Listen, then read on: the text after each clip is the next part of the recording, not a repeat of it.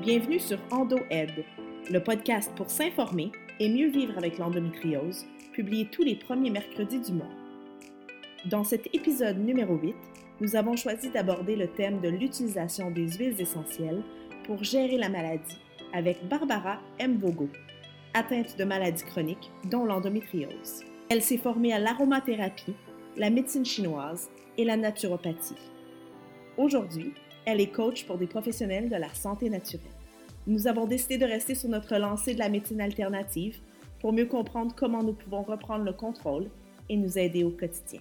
Barbara partage avec nous un moment qui nous accompagne doucement vers le naturel pour nous inspirer à faire comme elle, devenir actrice de notre santé, notre qualité de vie et notre bien-être.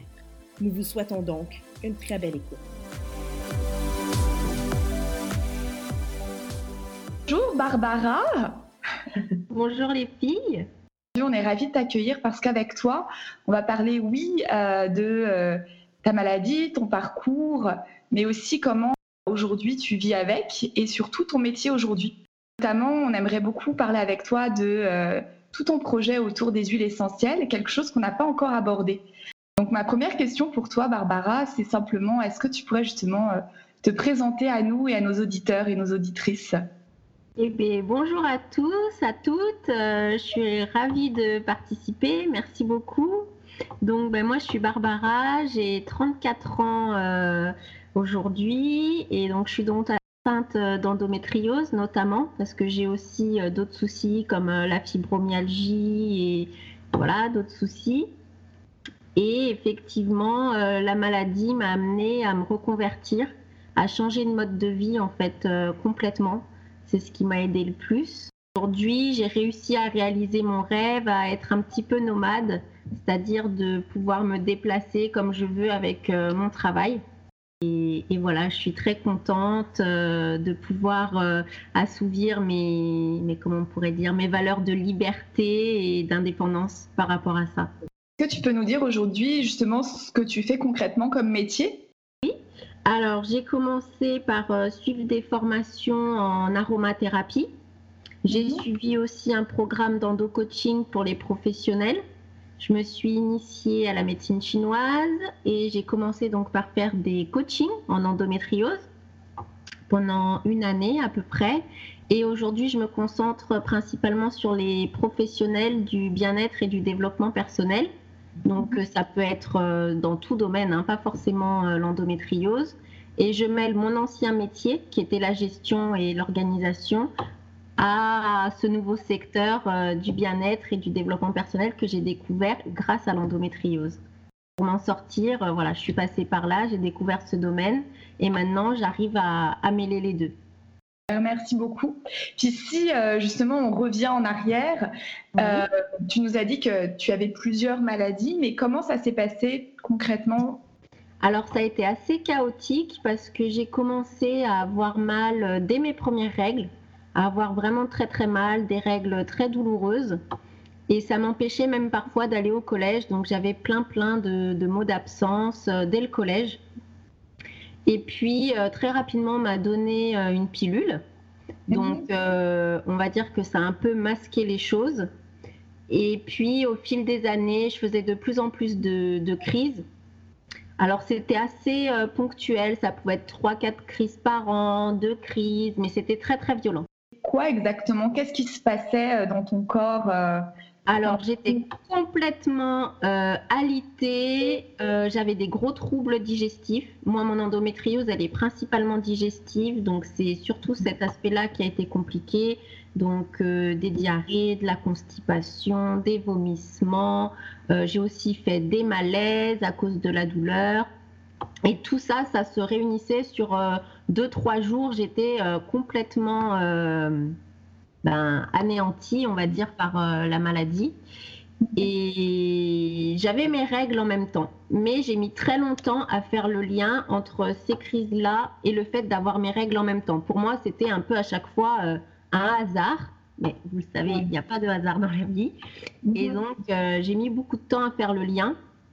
Et surtout qu'à mon époque, en France, il n'y avait aucune ou très très peu de données sur l'endométriose. Donc en fait, on était seul face à ça. Et alors, j'ai fait des premiers examens à partir de 2007-2008. Déjà, que je calcule l'âge que j'avais, 22-23 ans. Mhm. Et, ah oui, 22-23 ans à la fin de mes études. Et, j'ai commencé à faire des liens, mais rien ne ressortait aux examens bah, parce que forcément, j'allais voir des personnes qui n'étaient pas spécialisées dans l'endométriose. Et donc, euh, on ne voyait rien. Et je suis restée comme ça plusieurs années, jusqu'en 2012, où là, il a commencé à y avoir un petit peu plus de, choses euh, pour nous, les Françaises. Et, et, notamment, un hôpital parisien qui avait fait une journée euh, de sensibilisation et donc, euh, j'ai vu ça alors je, sur les réseaux sociaux, mais je ne sais pas du tout comment parce que je ne suivais pas. Euh, il n'y avait pas de blogueuse endométriose comme il y a aujourd'hui. Euh, voilà, je suis tombée dessus et donc j'y suis allée. Alors là, forcément, ça a fait le tilt tout de suite. Tout de suite, ça m'a parlé. Je me suis reconnue dans les descriptions qu'ont fait les, les médecins. Et puis à la fin, le médecin nous proposait de remplir un petit questionnaire pour savoir un peu où on en était. Et mhm. euh, moi, j'étais dans les scores à chaque fois euh, les plus élevés, les douleurs les plus fortes, etc. Et quand j'ai rendu ma fiche, il m'a dit, je vous donne un rendez-vous pour la semaine prochaine, vous venez me voir parce que je suis sûre que vous avez ça. Et effectivement, on a commencé une batterie d'examens et c'est avéré donc une endométriose euh, ovarienne un petit peu, sur les ligaments beaucoup et au niveau du rectum. Et, voilà, ça s'est fait comme ça pour le, diagnostic. Et ça a, été, euh, ça a été un choc parce que jusqu'à là, on me disait, ben, c'est dans ta tête, euh, tu es folle, tu inventes. Euh, enfin, voilà, c'était. Quand tu dis, on te disait, qui te disait ça? Est-ce que c'était ta famille, tes collègues, tout le monde en soi? Bah, Ma famille comprenait pas trop, mais faisait pas trop de, commentaires. J'ai eu pas mal de commentaires de mes collègues de travail à l'époque. Et puis surtout les médecins, parce que les, examens revenaient euh, négatifs à chaque fois. Donc on me disait, bah, c'est dans votre tête, il n'y a rien. Mhm. Alors qu'en fait, il y avait euh, déjà une endométriose de stade 4. Oui. Oh, puis, quand tu parles du diagnostic, parce que c'est une question euh, qu'on nous pose ici au Québec, parce que le diagnostic, il est différents ici qu'en France. Est-ce que tu peux me dire comment on a réussi à te diagnostiquer ton endométriose? Par quel examen spécifique? Alors, j'ai eu une consultation donc, avec un médecin spécialiste euh, de la maladie. Donc, avec toutes les questions qu'il a posées, je rentrais euh, déjà dans toutes les cases. À l'examen gynécologique, euh, c'était hyper douloureux et lui, il sentait des choses avec ses mains expertes. Et puis après, j'ai eu une échographie, un IRM et un coloscanner pour vérifier la partie digestive. Et mhm. tout concordait sur une endométriose sévère et profonde au niveau digestif. Exactement ce que tu disais au début, c'est-à-dire que l'endométriose, on peut la diagnostiquer quand on sait la repérer avec les bons examens, mais si on ne sait pas, si on ne sait pas poser les bonnes questions, c'est sûr qu'on va passer à côté. Et même parfois, par exemple, euh, entre deux échographies, ça va dépendre qui fait l'échographie. Si c'est quelqu'un qui connaît pas l'endométriose ou euh, qui s'y intéresse pas, il, va, il peut passer à côté. Mhm. Voilà, alors qu'un spécialiste, il sait déjà un peu ce qu'il va chercher et il cible tout de suite. Et c'est vrai que pour le diagnostic, c'est très important de s'y prendre tôt même si on n'a pas de désir d'enfant, parce que même en France, il y a des femmes qui sont diagnostiquées alors qu'elles ont déjà 3, 4 ans de PMA derrière elles, donc c'est énorme. Et euh, moi, je me souviens d'une gynécologue que j'étais allée voir, euh, ça devait être en 2009 2010, qui m'a donné un traitement progestatif, donc pour mettre mes ovaires au repos, sans me dire pourquoi, et elle m'a juste dit, si ça marche, c'est que c'est ça. Mais c'est ça quoi? Bah, Je vous le dirai plus tard mais elle m'a jamais rien dit. Euh, ça a été quand même chaotique les premiers temps. Et euh, toi, justement, tu nous disais tout à l'heure que quand tu as eu le diagnostic, ça a été un choc. Un choc au début parce que bah parce que c'était déjà une endométriose de stade 4, donc ça veut dire quand même qu'elle était là ben, depuis très longtemps parce que ça se développe pas forcément non plus comme ça. Enfin, chez certaines, c'est très fulgurant, mais c'est vrai que là, l'idée, c'était que c'était là quand même depuis longtemps. Et après, tout de suite, j'ai ressenti un énorme soulagement de me dire, ben, je savais bien qu'il y avait quelque chose qui n'était pas normal. Ce n'était pas normal d'avoir aussi mal, d'être aussi mal euh, à, pendant mes règles ou voilà. Et donc ça, ça a été euh, un soulagement. Dans ton processus pour arriver à mieux vivre avec l'endométriose, quelle a été la première étape? Comment tu t'es euh, appris ce là Au début, j'avais pas conscience qu'il existait des méthodes naturelles pour aller mieux. Donc au début, ça a été les traitements progestatifs en continu, ça a été les injections de décapeptile, un peu plus que ce qu'il faudrait normalement, et j'ai été opérée deux fois. Donc une très grosse opération où on m'a enlevé carrément le rectum, un bout de vagin, où on a été gratté partout dans le péritoine. Voilà, ça a été très compliqué en post-op mais j'ai eu une très grosse opération, oui, qui fait que, bon, aujourd'hui, j'ai pas récidivé au niveau digestif, mais que j'ai quand même développé des conséquences de cette, euh, de cette opération qui a été très lourde. Donc, euh, à la fois, tu as eu euh, donc la pilule, des opérations, puis à partir de quel moment tu as justement été chercher de l'aide aussi d'autres spécialistes? D'autres spécialistes, alors ça s'est fait progressivement parce que suite à, cette opération, donc d'un côté j'allais mieux, mais j'avais toujours énormément de, troubles digestifs. Et le chirurgien me disait mais c'est normal, mais c'est normal. Euh, encore un peu c'est dans votre tête, euh, alors que c'était lui qui m'avait opéré de l'endométriose. Et à un moment donné, au bout d'un an, un an et demi, je dis mais non, c'est pas normal de, de, devoir courir aux toilettes tout le temps, d'avoir aussi mal aux intestins, c'est pas possible. Et là, j'ai commencé par changer mon alimentation. Donc, je suis passée à une alimentation euh, anti-inflammatoire, donc euh, sans gluten, sans produits laitiers, sans sucre. Euh, voilà, j'étais vraiment assez stricte sur, sur la chose. Ça m'a permis quand même de me rétablir au niveau digestif. Et puis, ben, à force de côtoyer notamment des groupes de parole sur Facebook sur ces thèmes-là, ben, j'ai découvert qu'il y avait aussi d'autres choses. Ce qui m'a beaucoup aidé, ça a été euh, l'acupuncture, euh, la sophrologie, qui ensuite m'a amené à faire du yoga. J'ai aussi eu un suivi euh, psychologique, il ne faut pas se le cacher, parce que mentalement, on est quand même dévasté par la maladie et par ce, genre d'opération.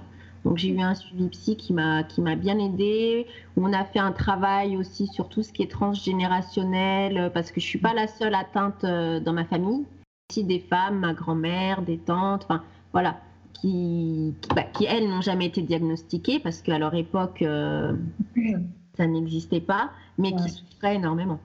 Ça veut dire quoi un accompagnement transgénérationnel?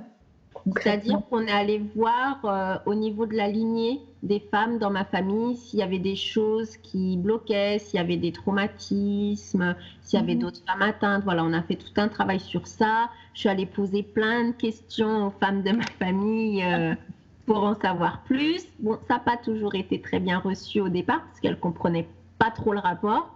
Et puis mhm. euh, finalement, moi, ça m'a quand même bien aidé à comprendre euh, des fonctionnements et peut-être des traumas aussi qui se passaient de mhm. génération en génération. Ok. Donc là, tu as, justement été euh, chercher euh, à faire un énorme travail sur toi. que ce ah. soit par rapport à ton alimentation, trouver ton équilibre. Puis à partir de quel moment tu t'es dit, je veux en faire un métier? Bah, c'est-à-dire que je partageais énormément sur les, sur les groupes Facebook, sur certains groupes Facebook. J'avais déjà ouvert une page Facebook. Euh, bon, je tenais pas ça de façon professionnelle, mais un peu en hobby, on va dire. Voilà, un peu comme vous dans l'idée de, de partager. Et puis, ça m'aidait, moi, personnellement aussi, de, de faire ça. Et avant même de penser à en faire un métier, on a créé une association, l'association Endomind donc j'ai participé à la création avec euh, la présidente euh, actuelle, enfin qui est toujours la présidente. Donc ça, ça m'a permis de faire un gros travail de recherche sur la maladie, comprendre la maladie, les tenants, les aboutissants, l'intérêt d'avoir un médecin spécialisé, etc., etc. Et donc du coup tout ça, j'ai voulu le partager. Et puis, euh, donc ça, c'était un peu le côté associatif, militant, voilà, qui me faisait aussi du bien. Et puis, à côté de ça, ben, au niveau professionnel, ça suivait pas parce que ben, j'ai dû quitter l'emploi que j'avais euh, à l'époque. Mhm. après, j'ai eu des périodes de chômage, des périodes de petits boulots, des périodes d'arrêt maladie. Donc, on tombe quand même dans une certaine précarité. Et puis, bah, à un moment, il bah, faut bien remplir son frigo. Donc, je me suis dit, bah, pourquoi pas essayer de, de mêler les deux. C'est comme ça que ça a commencé. Mhm. Ça n'a pas été un long euh, fleuve tranquille. Non, non ça s'est fait très progressivement sur plusieurs années.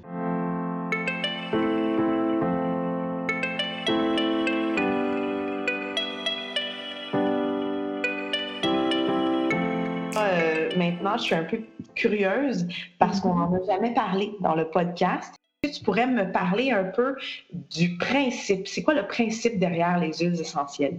Alors le principe, c'est que les huiles essentielles, donc c'est des extraits de plantes, c'est une branche de la phytothérapie. C'est des extraits très concentrés et très puissants de plantes, donc euh, qu'on peut utiliser de différentes façons, par voie orale, par diffusion, en massage, etc. C'est quelque chose qui est utilisé depuis des millénaires par euh, tout un tas de civilisations égyptiennes, chinoises, etc. Et qui a des preuves scientifiques depuis à peu près le 19e siècle, on va dire.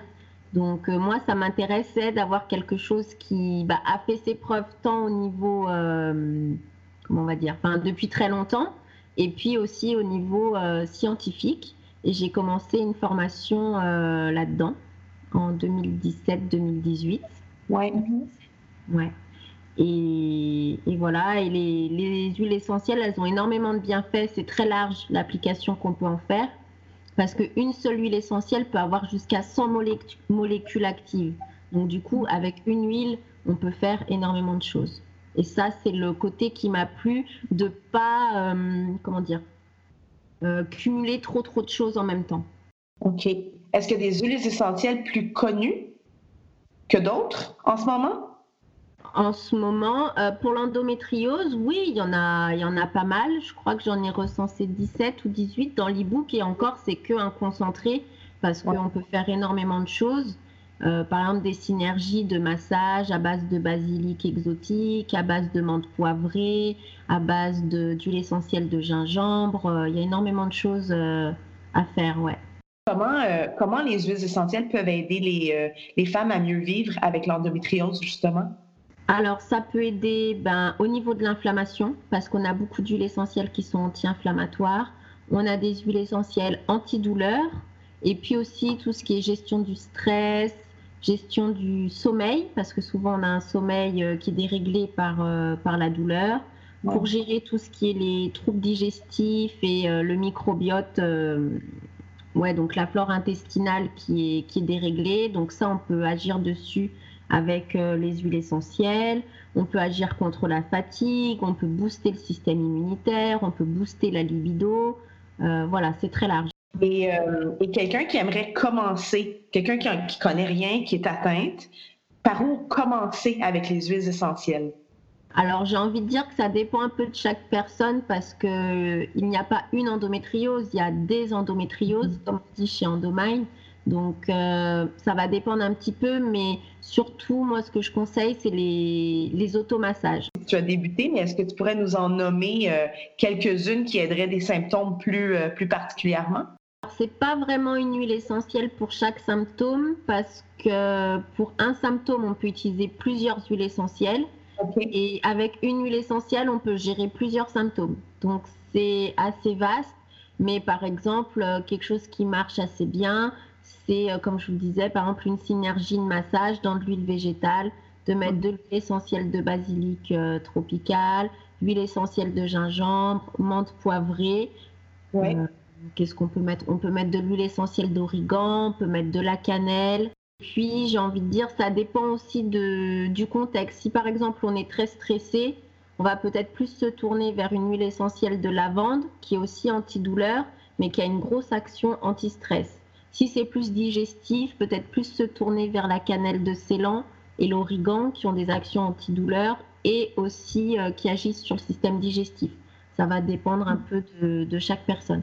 Dans l'e-book, j'ai essayé de donner pas mal d'exemples et de synergies pour que les filles puissent aller piocher et puis euh, voir ce qui, ce qui leur parle et ce qui pourrait leur euh, correspondre. Est-ce que tu pourrais justement nous, nous, le présenter, nous en parler de ton, de ton e-book? Mais oui, mon petit bébé e-book qui est sorti au mois d'août 2019.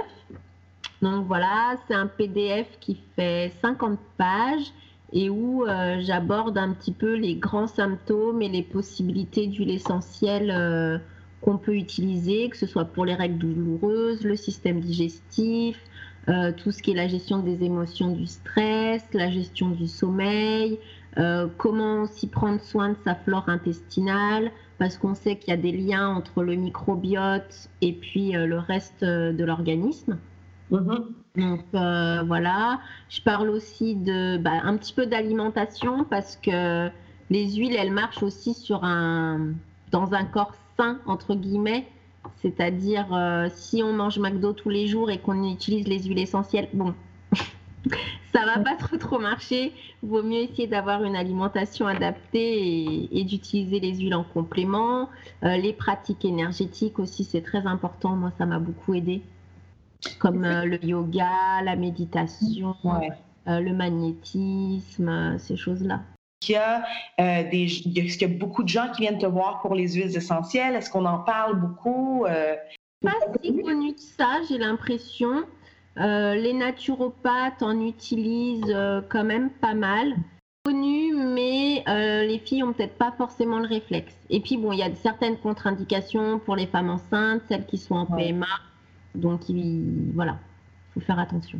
On, doit se sentir très une fois, une fois qu'on maîtrise ça puis qu'on se crée nos propres mélanges, ça doit être très bon pour, euh, peut-être pas non plus, puis tu peux me corriger, l'estime, on doit se sentir en, contrôle. En fait, c'est rare que on peut nous-mêmes s'aider. Souvent avec la, là je parle du monde occidental souvent, mais on va voir un médecin, il m'a prescrit ça, je vais faire ça, mais là on, on s'écoute, on le fait nous-mêmes, puis on se, on, se gère nous-mêmes et on devient autonome.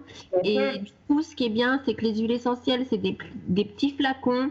Donc, on peut se faire ces mélanges, on peut les transporter partout et puis, hop, se les, les appliquer euh, où qu'on soit finalement. Et ça, je trouve que c'est bien parce que justement, on récupère un peu de, comme tu dis, je trouve que c'est intéressant, on, récupère de la confiance en soi. Quand on arrive à gérer ces crises euh, toute seule, c'est là où on se dit, ah, ça commence à... Hum, oui. Puis à, savoir que j'ai pas toujours besoin de, de, me fier à quelqu'un d'autre. C'est ça, s'écouter. Oui, c'est très important. Mm. Est-ce que tu aurais des, des, exemples de femmes que tu as accompagnées euh, avec l'endométriose, avec euh, ta, ta, présente carrière? Eh ben oui, euh, des exemples de femmes qui ont eu des douleurs très diminuées, donc par les mélanges que je leur ai conseillés. Euh, j'ai le souvenir aussi d'une euh, qui avait toujours le ventre très très très gonflé, très dur, très douloureux et qui a commencé à prendre de l'huile essentielle d'origan compact, euh, donc en massage et en petites gouttes à, avaler. Oui. Et en quelques jours, elle a plus eu le ventre qui gonflait. Et pour elle, c'était ce qui la gênait le plus parce que bah, on a l'impression d'être une femme enceinte alors qu'on n'est pas enceinte. Donc en plus, psychologiquement, ça rajoute un un poids. Et du coup, euh, elle, ça a été euh, assez fulgurant et, et, elle a plus le ventre qui gonflait et elle était euh, hyper ravie, quoi. Ouais. Puis ça, c'est parce que tu l'as dit au début, des endométrioses. Donc, ça ne veut pas dire que forcément, si ça marche pour elle, euh, parce que je me mets la, dans la tête des gens qui vont écouter le podcast en me disant hop, solution miracle, je vais aller m'acheter mon huile de, essentielle d'origan, puis je vais plus avoir le ventre gonflé. Ou est-ce que c'est vraiment. essayer. Il faut essayer et puis voir ce qui marche pour soi. Mais ça, c'est valable euh, pour tout. Même en naturopathie, on peut vous conseiller des compléments alimentaires. Moi, on m'en a conseillé plein qui n'ont rien fait, alors que sur d'autres, ça marche très bien. Voilà, faut mhm. tester. Parfois, ce sera l'origan qui va bien marcher, plus le basilic. Chacune est un peu réceptive euh, différemment. Les freins aussi, euh, je trouve, par rapport à se mettre aux huiles essentielles, ça va être pour certains le prix. C'est un investissement, et là je vais l'utiliser en guillemets euh, italique, euh, un investissement à long terme en fait. Parce que ça, je veux dire, un aspirine c'est bien beau, mais un aspirine, ben, ça dure 3-4 heures. C'est pas quelque chose qui, qui va durer, qui, Et puis c'est chimique, donc euh, moi je suis pas du tout contre euh, l'allopathie. Je trouve que l'allopathie et le naturel peuvent bien se, se marier, mais c'est vrai que quand on veut être un petit peu euh, bah, se gérer soi-même, éviter d'aller tout le temps chez le médecin, s'intéresser à tout ce qui est naturel, et eh ben ouais il faut investir. C'est ce que tu disais, investir dans sa santé pour aller mieux après. Et puis quand on va mieux, bah, par exemple, on peut plus travailler, on peut plus faire de choses. Et du coup, l'investissement, il se rentabilise quand même. Parce qu'en fait, ce qu'on trouve intéressant avec euh, ce projet de podcast, c'est que finalement, oui, on parle d'endométriose, mais on parle en fait de, maladies chroniques en général. Donc, euh, on a eu beaucoup de retours voilà, de personnes qui vivent avec des douleurs, bah, des troubles digestifs ou euh, des migraines à répétition ou des, ça que je trouve intéressant, notamment dans ton parcours à toi, c'est que c'est un tout, puis comment on peut. Ouais. Mais dans les endométrioses, euh, les personnes qui ont de l'endométriose, on est quand même à peu près 20%, je crois. Il y a une étude qui était sortie il y a quelques années, 20% à avoir d'autres pathologies euh, à côté, d'autres pathologies chroniques qui concernent souvent le système immunitaire. Et là, on en revient au microbiote qui, qui a une euh, grande, euh, comment on peut dire, qui agit beaucoup sur le système immunitaire. Quand on a un bon microbiote, en général, on a un système immunitaire qui est plus solide. Et du coup, ça permet de, de faire baisser la tension dans le corps pour toutes mhm. les, pathologies. Puis c'est justement ce qu'on constate. Euh, nous, avec le projet de podcast, au départ, c'était vraiment donner la parole, oui, à des femmes atteintes de la maladie, mais aussi à des spécialistes euh, dans médecine traditionnelle et alternative. Puis en fait, on se rend compte que nos spécialistes, des femmes qui ont euh, finalement eu la maladie. Ouais. Et je trouve que c'est une chance finalement d'avoir eu ces, ces maladies parce que j'étais pas du tout dans le naturel, j'étais pas du tout dans le prendre soin de moi, j'étais pas du tout dans tout ça avant. Et si j'avais pas eu la maladie, ben j'y serais pas venue en fait, parce que c'est vraiment euh, la maladie qui m'a obligée finalement à prendre soin de moi, à un moment à dire stop, là il faut faire quelque chose, ça ne va plus. Donc euh, c'est chouette. Tu l'as dit tout à l'heure, je pense que ça résume bien cette partie-là. Rien n'arrive pour rien, puis il n'y a pas de coïncidence en fait. C'est ça les choses. sens finalement. On s'en rend pas compte sur le moment quand on est en crise, déprimée, douloureuse, qu'avec l'entourage ça va pas, etc.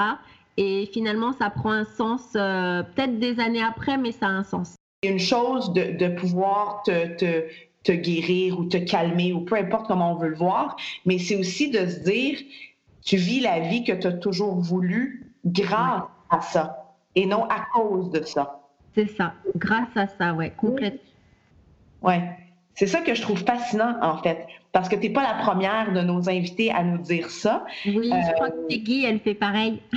Oui, et, Fanny euh, euh, nous a dit, euh, je, des fois, je veux la remercier, l'endométriose, je veux dire, il y en a.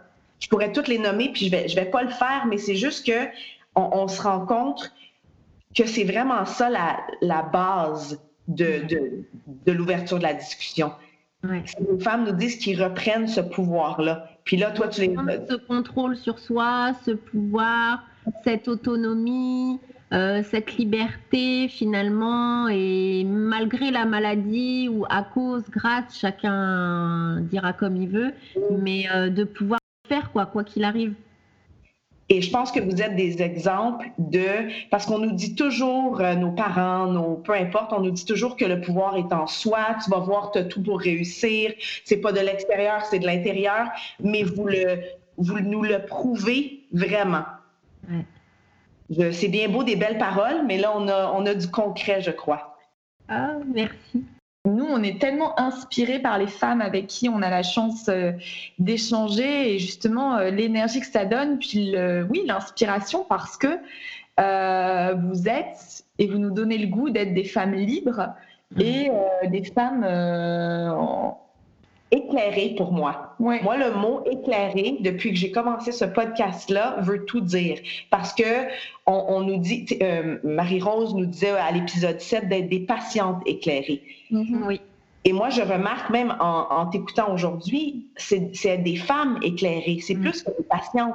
Parce que ce que tu nous parles, tu ne nous parles pas juste de maladie.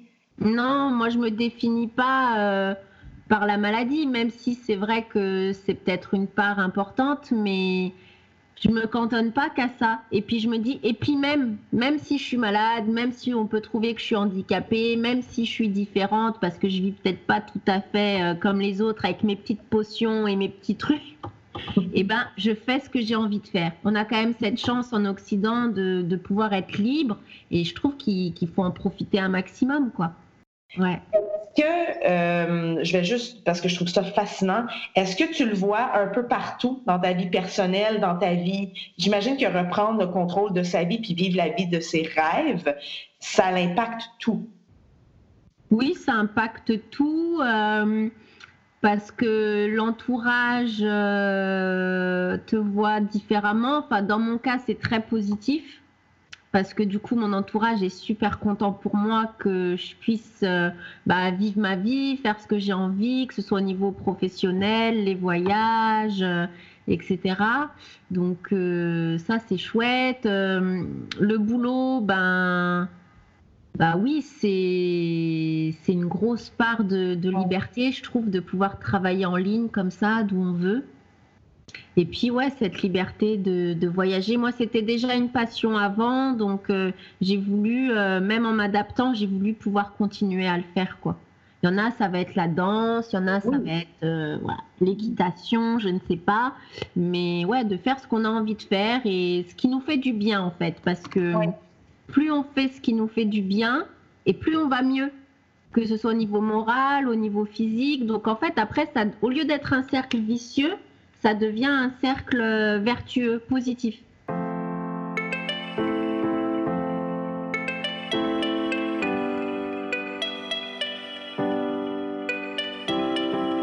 La dernière partie de l'entrevue, je la trouve toujours très importante et je le dis à chaque fois, mais je vais le dire jusqu'à chaque fois.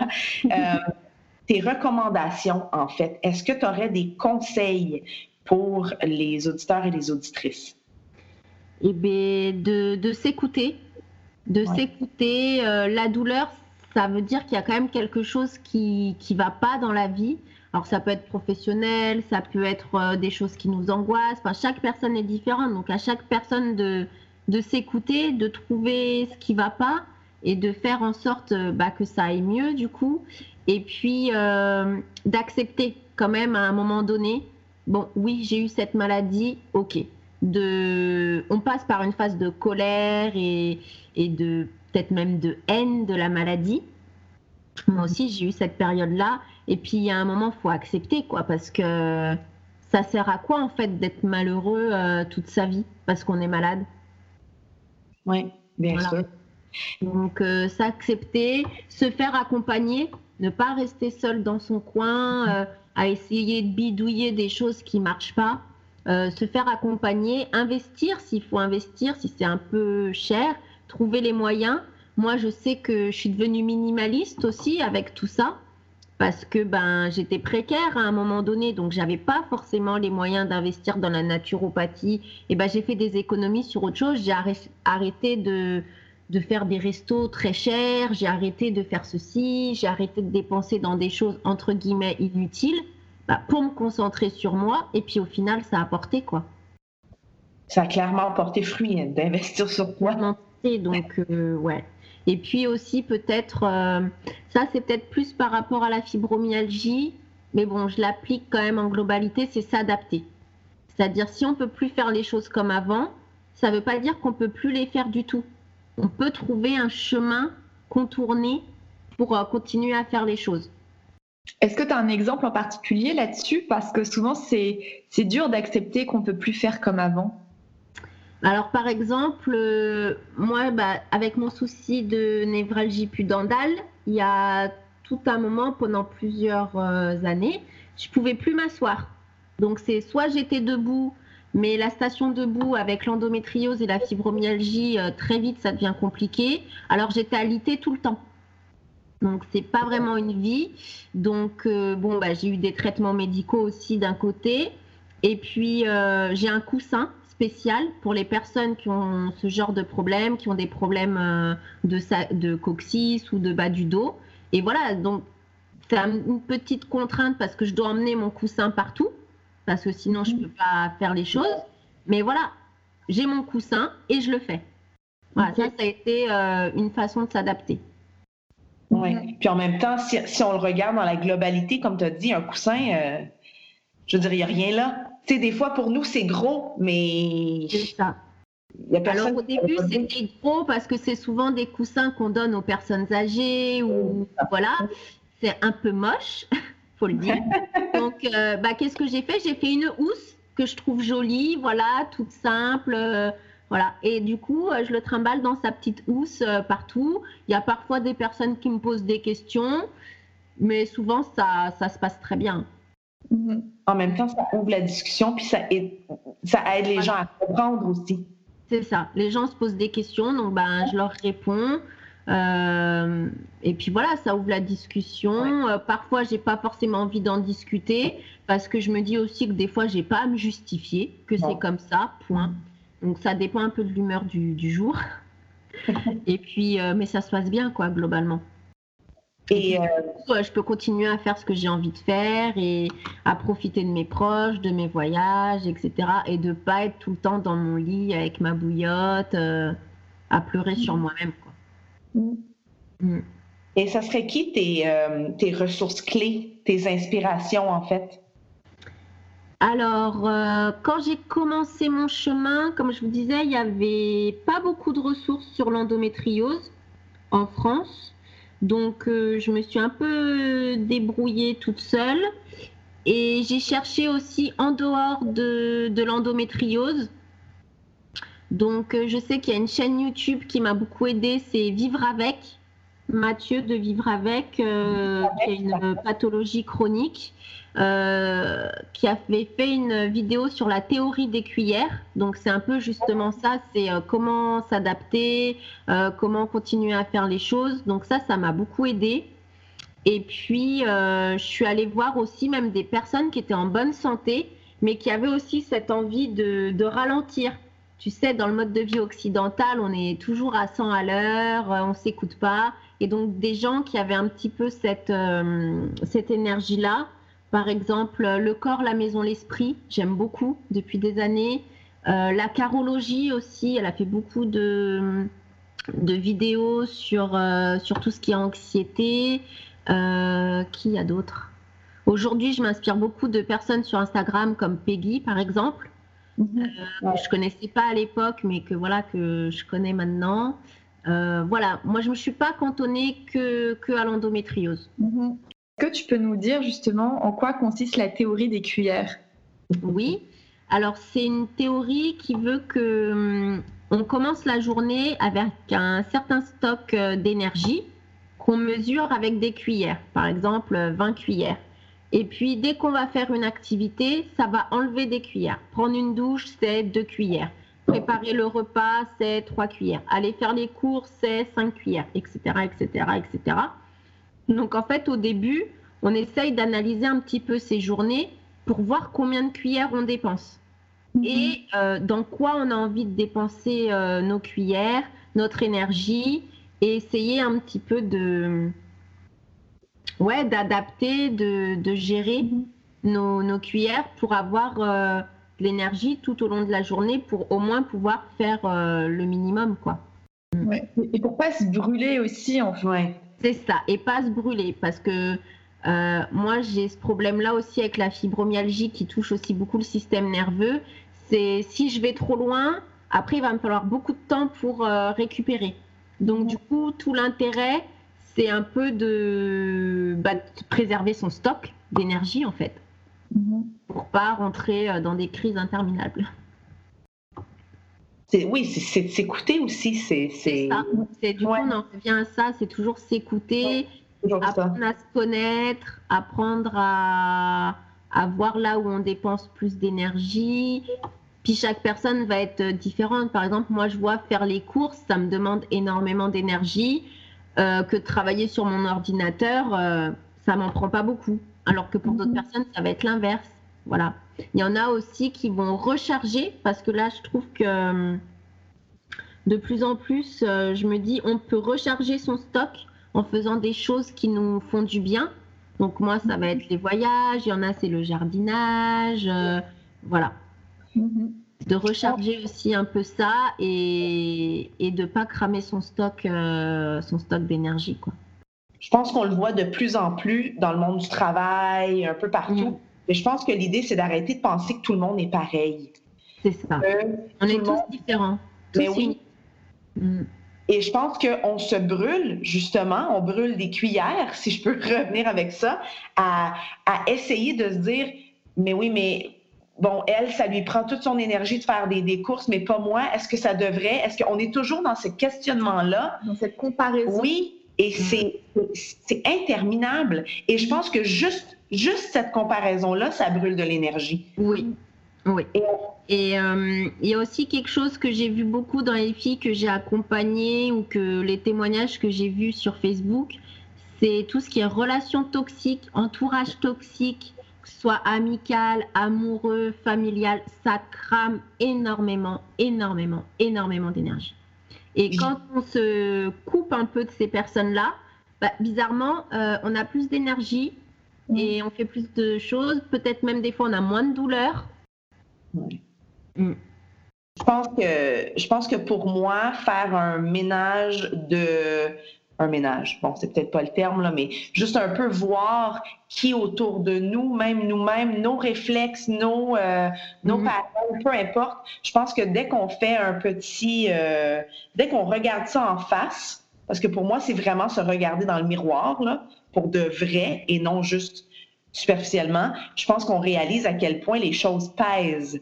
Mhm. Euh, ça peut être une personne, ça peut être euh, peu importe, là, je, je, pense que c'est important de, de, de, faire ce ménage-là. Puis c'est bien de prendre soin de soi, euh, avoir un traitement, prendre des huiles et tout ça, mais je pense que c'est comme l'alimentation que tu disais tantôt. On peut pas manger du McDo à tous les jours, puis après se bourrer d'huile essentielle. Mais c'est la même chose dans l'interpersonnel.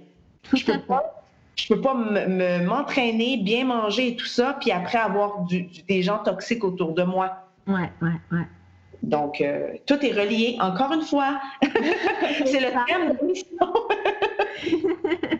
Est-ce que, euh, Barbara, pour, euh, pour conclure, tu aurais une citation, un mot de la fin, une phrase qui, toi, te fait du bien et que tu aimerais partager aux gens qui nous écoutent pour conclure? Mais oui, s'écouter, et on est tous uniques et on a tous nos besoins et nos limites différents.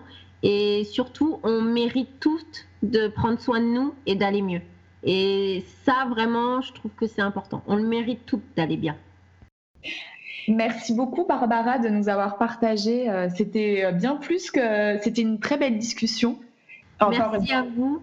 C'était génial, très intéressant. Merci. Je suis contente euh, de partager mon message jusqu'au Québec. C'est génial. Merci à Barbara d'avoir accepté notre invitation. Si vous souhaitez prolonger votre apprentissage, on vous encourage à vous procurer son e-book Huile essentielle, à la suivre sur son site www.lsystem.com ou à vous informer sur sa fondation Endomind au www.endomind.org. On espère aussi que ce huitième épisode vous a plu et de notre côté, on se retrouve le mercredi 5 février prochain pour le neuvième épisode. D'ici là, n'oubliez pas de vous abonner à nos réseaux sociaux ou à nous laisser un avis 5 étoiles sur iTunes ou votre plateforme de podcast préférée. Cela permettra à d'autres de nous découvrir plus facilement. Merci enfin à tous de votre fidélité et de votre écoute et on vous dit à très bientôt.